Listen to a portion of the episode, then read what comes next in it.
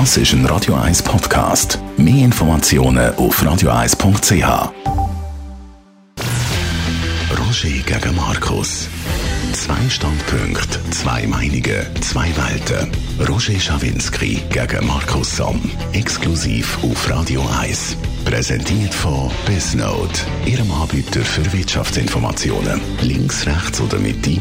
Mit Smart Data and Analytics von Bisnote liegen Sie immer richtig. www.bisnote.ch Roger gegen Markus an Montag. Google in Zürich, ist das gut oder schlecht für uns? Israel-Wahlen morgen, nochmals Bibi Netanyahu und verheerende Angriff gegen Saudi-Arabien. Was kommt denn dort als nächstes? Also, Google in Zürich, wir sind ja stolz drauf, 4000 Google-Leute. Man hat heute im Tag können lesen, viele Ausländer aus vielen Staaten, nicht nur EU-Staaten, sondern auch Drittstaaten. Und dass Google da bevorteilt wird von den Behörden, wenn es um Bewilligungen geht. Und dass das Startups dort, äh, in eine Defensivrolle hineinbringen, sie äh, tatsächlich behindern. Das ist ein neuer Approach und äh, ich habe mich mit dem Thema schon ein bisschen länger beschäftigt. Was meinst du da dazu? Ja gut, das ist dafür und wieder ehrlich gesagt. Ich finde es schwierig. Ich finde, Google ist an sich äh, sowieso schon mal eine problematische Firma. Das sage ich natürlich als, als Vertreter von der, von der Medienindustrie.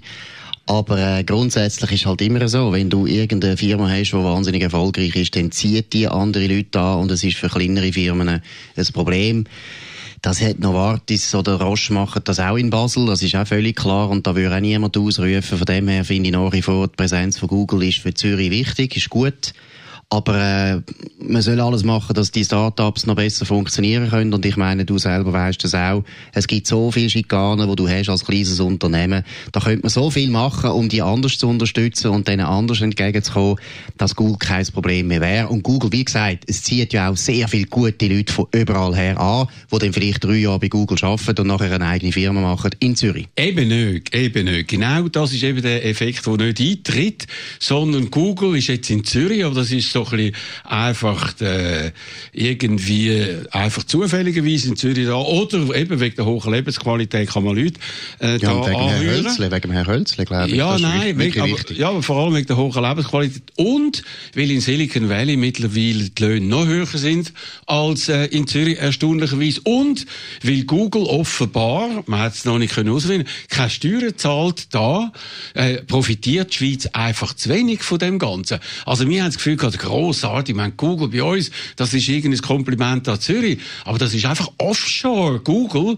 Und die sind in ihrer Google-Welt drin und saugen alles ab. Und was zurückkommt in die Schweiz, weiß ich nicht. Na gut, aber da finde ich jetzt dort bei dir wieder der alte, uralte Sozialist aufwachen.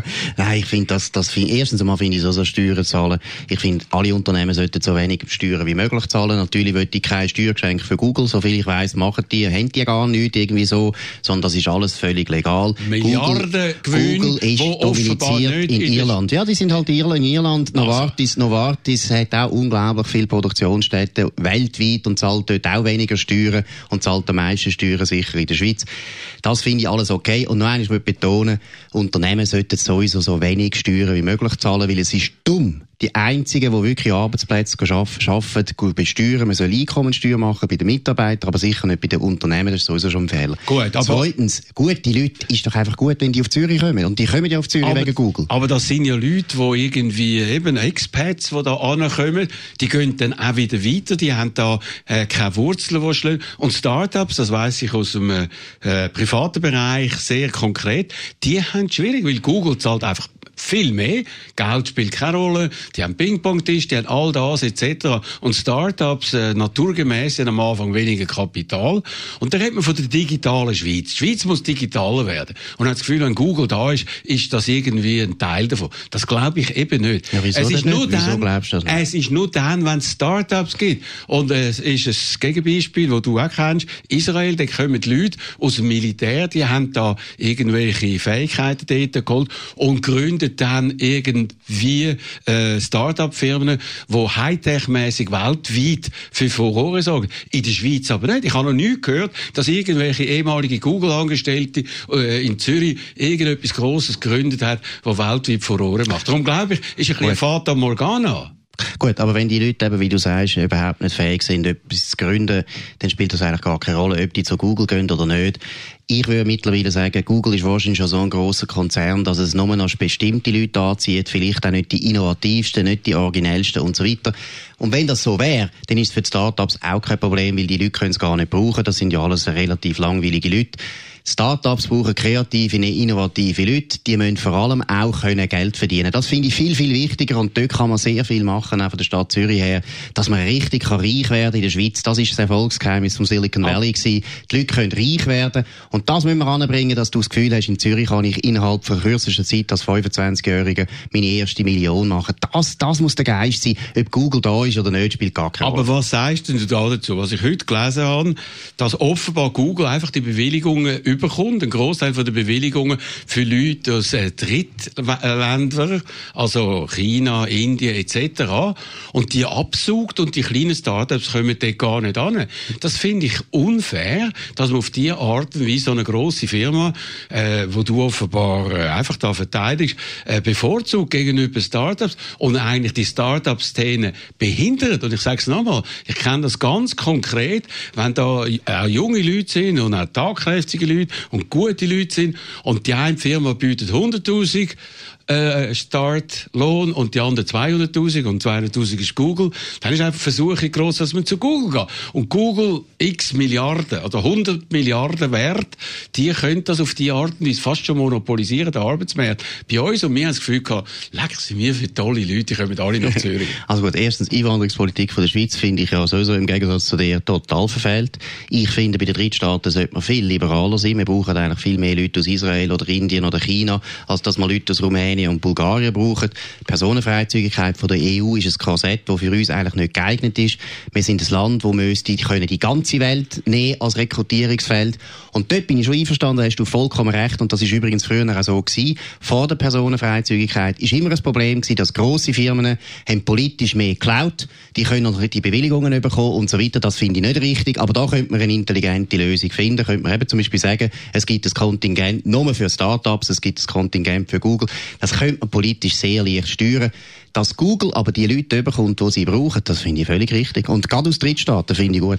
Also, ich glaube, wir haben da ziemlich komplizierte und auch ein bisschen verquere äh, Politik. Wir haben zu wenige Ärzte, die wir ausbilden jedes Jahr. Wir müssen unglaublich viele ausländische Ärzte importieren. Genau, sehr das heisst, die Ausländer dumm, ja. zahlen eigentlich die Ausbildung. Jetzt ausländische Lehrer, auch Primarschulen, mhm. sogar Kindergarten. Jetzt spielt also die kulturelle Komponente noch mit. Äh, vom äh, Personal, Pflegepersonal in den Spitälern ganz abgesehen. Es ist irgendetwas schief in der Schweiz und äh, wir müssen die Leute holen. Aber wenn wir sie holen im Bereich jetzt noch Google, wo einfach so offshore-amerikanische Firma ist, dann habe ich das Gefühl, es bringt uns nichts. Oh, und das es bringt uns sehr viel. Nein, das bringt uns viel. Und schau mal, das siehst du die Wirtschaftsgeschichte. Das hat immer etwas gebracht, wenn du gute, tüchtige Firmen gehabt hast, ganz gleich, ob die schweizerisch sind oder ausländisch, das bringt uns immer etwas. Wie vielleicht ist jetzt Google noch nicht so lange da, deshalb merken wir das noch nicht. Das sind ganz viele Leute, die wahrscheinlich in Zürich hängen bleiben und irgendeine da eine Firma gründet oder eben zu einer Firma gehen, die viel interessanter ist, ein Start-up ist. Und das siehst du auch in Basel. Basel, die Pharmaindustrie hat nach wie vor eine unglaublich heilsame Wirkung für die Region. Es kommen wahnsinnig viele Leute, auch unter anderem sehr viele aus Drittstaaten. Sehr viel bleiben Aber von das denen. sind Schweizer Firmen es und die zahlen da Steuern auch? Ja, sie sind eigentlich oh. auch nicht mehr Schweizer Firmen, es sind oh. auch die ausländischen Aktionäre dominieren. Aber es sind ja, Steuern zahlen sie aber in Zug zum Beispiel und nicht in Basel. Auch die schauen, dass sie Steuern können optimieren können. Das soll Google auch können. Das ist mir gleich. Irland finde ich ein tüchtiges Land. Nein, das ja, ist nicht der Punkt. Land. Hey, okay. Steuern ist sowieso etwas Schlechtes und du musst einfach Steuern senken, senken, senken. Und da alles, was du vorher geschildert hast, sind alles Versagen vom Staat. Unsere Bildungspolitik, wo wir zu wenig Ärzte haben, ist der Staat schuld. Dass wir zu wenig Lehrer haben oder dass die Lehrer nicht mehr, ich meine, es gibt so viele Leute, die ab 55 Jahren gerne Lehrer werden in der Schweiz. Schweizer können gar nicht mehr, haben alles durchreguliert, es geht nicht mehr. Also Markus, es ist einfach falsch, was du sagst. Unter anderem bilden wir zu wenig Ärzte aus, mhm. weil das zu viel kostet. Und das Fehler. kann man nur mit Fehler. Steuern machen. Du kannst doch nicht Steuern verteufeln, weil es kostet, glaube ich, fast eine Million, einen äh, Arzt äh, auszubilden, das Medizinstudium. Und das kann man nur, wenn man genügend Steuereinnahmen hat. Wieso? Also Wieso die- sollen Medizinstudenten nicht einen grösseren Beitrag an ihr Studium zahlen? Wieso eigentlich nicht? Ah, jetzt willst du noch, jetzt willst du noch die da bin Ausbildung ich, schon lang, bin ich schon lange dafür. Ah. Ich finde es nicht recht, dass ein, ein Metzgermeister, wenn er seine Meisterprüfung will machen muss er alles selber finanzieren. Wenn irgendwie ein Töchterli aus gutem Hause will ein Studium machen, das sehr teuer ist, dann zahlt das der Staat. Das ist doch ungerecht. Ich finde eine Beteiligung, eine größere Beteiligung am Studium, wo alles Leute sind aus der Oberschicht oder aus der oberen Mittelschicht, das wäre meiner Meinung nach richtig. Aha, und die unteren dürfen dann nicht mehr studieren. Nein, Und da kann man Stipendien machen, da kann man gut ich auffangen. finde, du bist immer radikaler. Genau das Gegenteil müsste sein. Man müsste ermöglichen, dass Leute aus unteren sozialen Schichten mehr Zugang haben zu intellektuellen Ja, Jobs ich und zum Medizin etc. Super, Aber klar. das kann man nur machen, Ja. indem man Aber dafür Steuereinnahmen musst du nicht die Reichen subventionieren. Da finde ich auch. Ich finde, die Armen sollen Medizin können studieren, ohne dass sie nachher verschuldet sind. Aber es müssen doch nicht Leute vom Zürichberg subventioniert werden, vom Metzgermeister mit seinen Steuern. Das ist doch eine völlig ungerechte Politik. Also du willst, dass du dann, äh, du bist Vater von fünf Kindern, dass dann du so viel musst zahlen wie in Amerika, der kostet mittlerweile, glaube ich, Jahr 50'000 Dollar, plus noch alles andere, ist man bei 100'000 Nein. Dollar. Äh, und Nein, da, du gehst ins andere Extrem. Nein, ich finde es in Amerika Warum? nicht gut, was jetzt läuft. In Amerika ist die Entwicklung absolut schlecht. Aber was bei uns ist, ist das andere Extrem, dass wir ein Studium zur Verfügung stellen, das einfach zu billig ist. Und deshalb haben wir teilweise auch Leute, die Zeug studieren, die nichts bringt. Und bei der Medizin finde ich, wo so ein teures Studium ist und wo man nachher auch gut verdient, könnte man sich überlegen, ob man nicht eine grössere Kostenbeteiligung machen will von den reichen, reichen Eltern, wo die meisten Studenten eben herkommen. Eben, das heisst, die müssten mehr besteuert werden, faktisch. Nein, die sollen selber, die sollen mehr Ja, als Studium ja, zahlen. Das ist mir lieber. Übrigens sage ich auch als Vater lieber. Ich zahle lieber direkt als Studium von meiner Tochter, als dass ich irgendwie Steuern muss zahlen, wo irgendwo versickert, weil irgendein Beamter nochmal einen Beamten will. Oder vielleicht ein anderer, der nicht so viel Geld hat, seine Tochter dann an die Uni schickt. Reden wir über Israel-Wahlen zum zweiten Mal in wenigen Monaten. Äh, morgen ist eine Schicksalswahl, sagt Tom Friedman von der New York Times. Weil wenn der Netanyahu nochmal gönnt, wird Israel zu einer Bananenrepublik, weil das wichtigste Ziel ist vom Netanyahu, Gesetze zu ändern, dass er nicht kann angeklagt werden wegen Korruption. Und darum ist das vielleicht eben nicht etwas, wo nur am Rand von Bedeutung ist, sondern von zentraler Bedeutung. Und du siehst es natürlich völlig anders. ich finde einfach, Tom Friedman ist für mich äh, ab und zu ein sehr interessanter Kolumnist und da finde ich, wieder- das finde ich total, total daneben, weil ich bin ziemlich sicher, dass zu einer Anklage wird kommen beim Netanyahu, aber wenn er gewählt sie wird. verhindern. Ja, dann ist ja, dann hat er jetzt wahrscheinlich sein Grab geschaufelt, dann wird er wahrscheinlich jetzt nicht gewählt, genau aus dem Grund. Aber schau, Nein, Wahlen sind ich finde es von einem Tom Friedman, Tom Friedman aus Amerika ein bisschen lächerlich und ein bisschen blasiert, zu sagen, Israel ist eine Bananenrepublik. Könnte werden. Er selber, der über Trump schreibt, als wäre das dritte Reich. Es ist ein bisschen lächerlich. Also ehrlich gesagt. Und zweitens, was ich auch noch wichtig Gang finde, der Tom. Friedman ist ein Linksliberaler und wenn der Netanyahu nicht gewinnt, wird einfach eine andere rechte Regierung kommen. Der Unterschied zwischen Benny Gantz und äh, Netanyahu ist zum Beispiel in der Außenpolitik, Sicherheitspolitik relativ klein. Also der Be äh, Benny Gantz, das muss man noch sagen, ist eben von einer linksliberalen Koalition. Und der Netanyahu hat noch einen draufgehauen letzte Woche, hat gesagt, man will das Jordantal annektieren, muss man sagen. Das ist also nicht leer. Da hat immerhin noch 50'000 Araber. Natürlich die grossen Siedlungen oder die grösseren Städte wie Jenin oder Hebron oder Nablus, die sind nicht dort. Aber das deutet darauf hin, wenn er das äh, gönnt, das Rennen, und das macht, dann ist die Zwei-Staaten-Lösung definitiv da. Dann kann man also definitiv das abschreiben und dann wird Israel tendenziell, wenn die Araber nicht die gleichen Rechte bekommen, wird, oder wird zum äh, Apartheid-Staat. Und das findest du gut? Nein, also, wenn du so formulierst, äh, das Gefühl, ich sage, wenn du so formulierst, das Gefühl, ich sage, ja, unbedingt, super. Aber es gibt Nein, keine andere die Tatsache Lösung ist dann. doch die, Roger, und da weisst du, Zwei-Staaten-Lösung ist schon lange tot. Und sie ist tot, vor allem wegen der Araber und nicht wegen der Israelis. Die Israelis haben total oft immer wieder probiert, Friedensverhandlungen, Friedensverhandlungen zu machen, auch Abkommen zu machen. Sie haben enorm grosszügige Angebote gemacht, nachdem sie notabene den Krieg gewonnen haben. Muss man auch mal einfach sagen, die haben den Krieg gewonnen 1967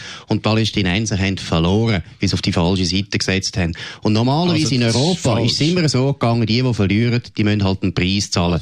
Die Franzosen haben mal eines Land verloren, äh, die Deutschen haben sehr viel Land verloren, weil sie einen Krieg verloren haben. Das ist bei den Palästinensern und bei den Arabern genau gleich. Jetzt noch eins zurück zu den zwei Staaten, die ist schon lang tot. Die ist schon lang tot. Ich finde, Israel sollte nicht annektieren, finde ich keine gute Idee. Ich finde auch, dass ihr ein demografisches Problem damit nur verschärft wird, wenn Eben. sie mehr Araber haben nachher im Land, auch wenn sie die gut behandeln, auch wenn das Staatsbürger sind. Und ich finde, muss man dann auch mal eines betonen, und das weißt du auch, nie werden die Araber so gut behandelt wie in Israel. In jedem anderen arabischen Land hast du weniger Bürgerrecht, hast du weniger Sicherheit, hast du weniger Möglichkeiten, überhaupt aufzusteigen als in Israel. Ist auch ironisch. Aber ich würde ihnen nicht empfehlen, noch mehr Araber reinzuholen. Gut, also Tatsache ist dann, irgendwann werden die Minderheit haben. Vom jüdischen Staat kann man dann nicht mehr reden. Und sind vor allem die eingewanderten Russen, die weggelaufen sind von einem kommunistischen System. Die Israelis aus arabischen Ländern, die dort ihre Erfahrungen gemacht haben. Und die Religiösen, die wählen konservativ. Und die liberalen Menschen, die, die eigentlich Israel gegründet haben, die, die geschaut haben, dass der Staat gibt, ein demokratischer, liberaler Staat äh, im Nahen Osten, die sind in der Minderheit. Und das tut mir weh, aber du findest das Nein, locker. das tut mir, erstens mal sind das ja die Leute, die ich gut kenne, und das finde ich nicht locker. Aber es ist natürlich klar, ich meine eben, die Sozialdemokratie, die eigentlich Israel aufgebaut hat und lang geprägt hat, die hat halt auch Fehler gemacht. Unter anderem übrigens auch wirtschaftspolitisch. Weil bei Netanyahu muss man einfach mal etwas sagen. Abgesehen davon, dass ich auch finde, Korruption ist ein Problem beim Netanyahu und ich wäre froh, das Gericht würde es mal untersuchen, dass man es wirklich mal wüsste muss man einfach sagen, Politik von Netanyahu, wirtschaftspolitisch, ein Riesenerfolg. Ich meine, Israel ist jetzt eines der reichsten Länder geworden weltweit eines der innovativsten Länder. Es ist ein unglaubliches Wirtschaftswunder im Gang seit etwa zehn Jahren. Es hört nicht mehr auf. Das ist nicht nur Netanyahu, ist ja klar. Aber Netanyahu hat es auch ermöglicht und das ist übrigens auch ein Grund, warum er vielleicht wieder gewählt wird. Gut, das ist vor allem wegen der Hightech-Industrie und dort hat er eigentlich keinen direkten Beitrag. Tiefe Steuern. Ja, das ist nicht... Nein, kreative Leute, die eben mitgebracht haben, den Unternehmergeist und vielleicht Know-how aus dem Militär. Reden wir doch jetzt über Saudi-Arabien, was sich dort abspielt. Einfach Risiken erkennen. Einfach die richtigen Businesspartner auswählen. Einfach keinen Verlust mehr machen. Einfach und schnell als Unternehmen wachsen. Einfach wertvolle Kundenbeziehungen aufbauen. Und einfach wieder mehr Zeit für die wichtigen Dinge im Leben haben. Lassen Sie die Daten von Dun Bradstreet, die Besten der Welt, für Ihr Business arbeiten. Vertrauen Sie auf die Risikoplattform der nächsten Generation. D&B Credit. Jetzt 30 Tage gratis testen www.bisnode.ch Schockbilder aus Saudi-Arabien, die halbe Ölindustrie von dem Ölland ist lahmgelegt worden durch Drohnenangriffe. Zehn Drohnen sind dort gekommen, über hunderte von Kilometern angeflogen und das Ganze wird äh, die Weltwirtschaft und vor allem natürlich äh, die Energiewirtschaft beeinflussen. Man weiß nicht, wie lange das Ganze geht. Es geht immer um 6 Prozent vom Weltmarkt. Aber vor allem psychologisch hat das natürlich Wirkung. Weil da ist eine asymmetrische Kriegsführung gemacht worden mit ein paar billigen Drohnen, die kosten glaube ich etwa 20.000 Dollar. Kann man äh, so ein Land im Prinzip lahm legen.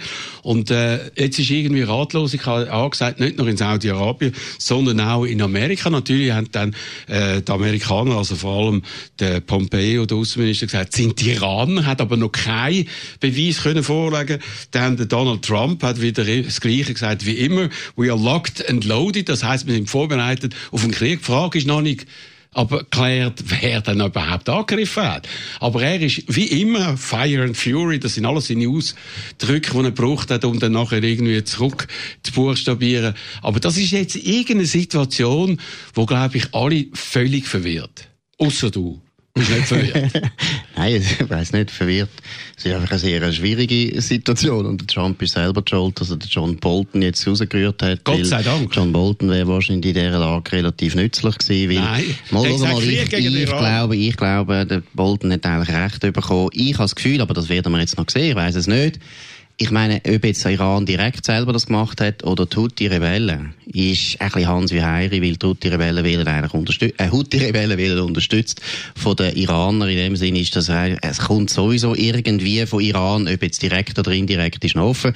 Aber wie gesagt, hätte er jetzt vor ein paar Wochen, wo das war, der Drohne, der Drohnenabschuss, gerade reagiert und relativ schnell reingeschlagen, hätte er vielleicht jetzt heute das Problem nicht, weil die Iraner, ist doch völlig klar, die Iraner merken genau, wie du ja auch, der Trump will ums Verrecken keinen Krieg. Er will ums Verrecken keinen Krieg, er hat hohe Angst, dass das die Wiederwahl Hat das gefährdet. gesagt? Ja, es tut seine Hat Wiederwahl gesagt, ich gefährden. will mit. Krieg aufhören, nicht mit Krieg anfangen. Nein, hat er nicht gesagt. Mal, er hat gesagt, ich höre auf mit diesen Kriegen. Aha, ja, er hört auf mit zurück. dem Krieg. Ja, ja, genau. Es ist ihm hure wichtig, oder? Und das ist jetzt, das wissen die Iraner jetzt auch. Und ich kann dir sagen, es wird jetzt immer schlimmer. Die Iraner werden die Dosis immer mehr erhöhen. Und für den Trump wird es immer peinlicher, weil er muss dann irgendwann zurückschlagen und er hätte gescheit, so schnell wie möglich mal zurückschlagen. Nein, also das ist völlig falsch. Er hat ja Krieg gegen Iran. Es ist ein Wirtschaftskrieg. Nicht Ja, nur die. Amerikaner Mhm. blockieren den Iran, sondern alle Länder, die mit denen äh, dealen oder alle Firmen, die mit, denen, mit dem Iran dealen, werden bestraft etc. Das ist ein ziemlich harter Krieg. Und eben ein Krieg mit Waffen ist dann wieder eine andere Geschichte. Und dort, dort zuckt er ja immer wieder zurück. Und es ist ja lustig, noch vor wenigen Tagen hat er gesagt, er will den iranischen Präsident Rouhani treffen, ohne irgendwelche Vorbedingungen, ohne Vorbedingungen. Auch sein Außenminister hat es gesagt und sein Treasury-Minister hat es gesagt und so. Und gestern, wo das passiert ist, hat er gesagt, der Fake News hätte gesagt, er will den iranischen Präsident Ja. Ist alles on tape. Ja, gut, und jetzt lügt er wieder, Ja, jetzt lügt er wieder oh, hin und her. Bierenweg. Und nachdem jetzt das mit den, was mit den. Taliban äh, genau so in die Hosen ist, nach mit dem, dem es mit dem Kim Jong-un in die Hosen ist, Ja. geht es jetzt auch mit den Iranern in die Hosen. Und er ist wirklich der Art of the No Deal. Er bringt einfach nichts, aber gar nichts an. Ja gut, nein, bis jetzt hat er eine gute Außenpolitik gemacht und vor allem bis jetzt keinen einzigen Krieg gehabt.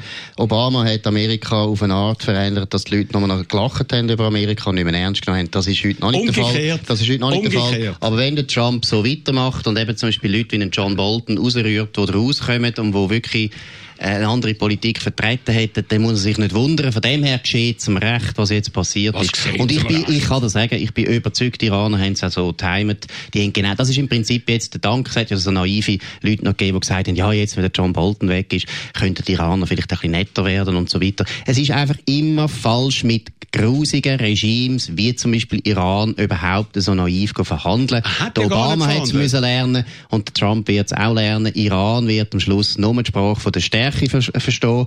Was übrigens Netanyahu immer richtig vertreten hat und übrigens der ganze auch. Dort sind, ist Konsens. Mit Iran kannst du eigentlich nicht dealen. Die musst du in die Ecke, die musst du in die Ecke stellen. Genau, ich bin genau gegenteiliger Meinung. Man muss einen Deal machen mit den Iranern. Man muss schauen, dass das Atomabkommen weitergeht. Man muss aber auch schauen, gleichzeitig, da gebe ich dir recht, dass die Klienten von den Iranern, eben die Houthi oder die Hezbollah, dass die da nicht können einfach so stellvertreterartig, wie es jetzt offenbar da passiert ist, oder wie es gesagt wird, dass es passiert ist, dann Saudi-Arabien, dass die können aktiv werden. Nur das ist eine Lösung. Aber ich möchte noch einen anderen Aspekt hineinbringen. Das mit diesen Drohnen, das fasziniert mich. Über hunderte von Kilometern treffen die, äh, die saudischen Ölanlagen, die haben also irgendwie nicht können entdeckt werden von der Flugabwehr und so weiter und so fort. Und jetzt, was bedeutet das für die Schweiz? Ja gut, Können wir nicht etwas lernen? Dass offenbar Drohnen heute eben 20.000 Franken oder Euro Ja. teure Drohnen können den Schaden anrichten. Und da muss man doch schauen, dass man Drohnenabwehr macht und nicht irgendwelche Flugzeuge in die Luft schickt, die das gar nicht können machen, den Job. Ich würde sagen, beides ist wichtig. Und vor allem sieht man einfach, Armee muss man aufrüsten. Das ist wichtig. Kann ich übrigens wegen Israel auch sagen. Es gibt keine bessere Industriepolitik als eine starke Armee. Und in dem Sinn, die Schweiz sollte unbedingt ihre Armee modernisieren. Drohnen könnten uns extrem schnell treffen. Irrsinnig einfach. Man könnte uns auch erpressen, indem dass man einfach sagt, wir schicken die Drohnen auf den Paradeplatz oder äh, in Novartis, in den Camp- Campus rein. Da bin ich total dafür. Aber beides, eine Flugabwehr brauchst du. Du brauchst Flugzeug, brauchst du ja, sowieso. aber, aber die Saudis haben die teuerste und beste Flugzeugwaffe die Saudis von der sind Welt. wahrscheinlich auch nicht gerade die besten Soldaten, würde ich jetzt mal behaupten. Die haben noch nie einen aber- Krieg gewonnen, aber- oder? Noch nie aber, einen Krieg gewonnen. Aber der Donald Trump hat gesagt, wir wollen jetzt herausfinden, wer das Ganze Ja. gemacht hat. Wir warten auf Antworten von den Saudis. Das habe ich noch super gefunden. Ausgerechnet die, die, tun gut immer gut... Die- die tun immer gut untersuchen. Khashoggi-Fall hat auch super untersucht. Ja. Und jetzt sollen sie den Amerikanern sagen, wer es gemacht hat. Ja, aber- die Amerikaner aber der mit der besten Ja. Intelligence-Bewaffnung von der Sie Welt. wissen es jetzt schon. Oder? Der Trump hat ja wollen Zeit gewinnen. Also, du siehst einfach, in welcher Defensive er jetzt ist. Und ich sage es noch einmal, es geschieht dem Recht. Gegenüber. Iran. Ich meine, dort gebe ich dir jetzt mal recht, oder? Dass er immer das Gefühl hat, einfach wenn er mit seinen 1,90 Meter 1990 in den Raum hineinkommt, dann dürfen alle Diktatoren von der Welt irgendwie beeindruckt schütteln, sie die Hand schütteln und sagen, wir machen den Deal, ist einfach naiv. Das ist wirklich naiv. Und mit den Iranern einfach ein bisschen schwätzen und nachher das Gefühl haben, äh, Art of the Deal mäßig, das gibt nachher gerade einen Deal, das ist naiv. Deshalb ist auch die Politik, die er gemacht hat, bis jetzt sehr gut gewesen, weil sehr viele relativ gute Leute wie den Bolton das prägt haben. Wie es jetzt weitergeht, da bin ich sehr, sehr unsicher. Ah, okay. Gut. Also, kann ich fast nicht mehr dazu sagen. Bolton, Bolton wird uns noch fehlen, Roger. Äh, Bolton, der immer träumt von Krieg gegen Iran, gegen Nordkorea und so. Gott sei Dank ist der weg. Das hat man übrigens über den Churchill auch immer behauptet, die 30er Jahre. Immer gesagt, er sei ein Kriegstreiber und so weiter.